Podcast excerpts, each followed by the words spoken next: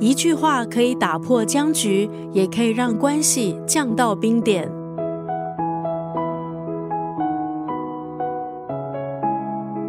今天在九六三作家语录分享的文字，出自这本书丁玲娟的《成熟大人说话课》。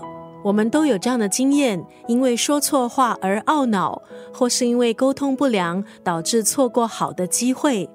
事实上，我们说出口的每一句话都会影响事情的结果。这些情况，你是否也曾经遇过？习惯长篇大论，说话没有重点。觉得直率就是优点，所以什么都敢说。谈判的时候，对方说什么照单全收，不懂得拒绝。在社交场合中很难破冰，开启对话。当冲突来临时，不知该如何应对。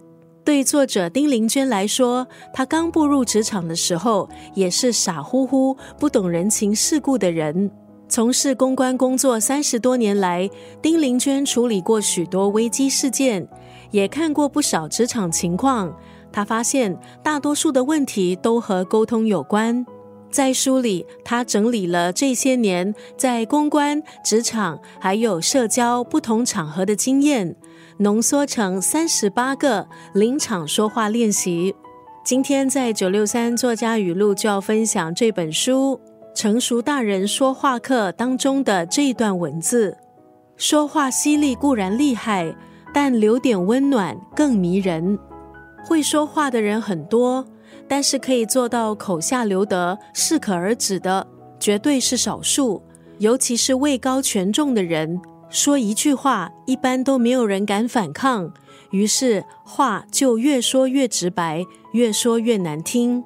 说话或许对大部分的人来说并不难，但是如何把话说好，这个其实是一辈子得修的功课了。说话犀利固然厉害，但留点温暖更迷人。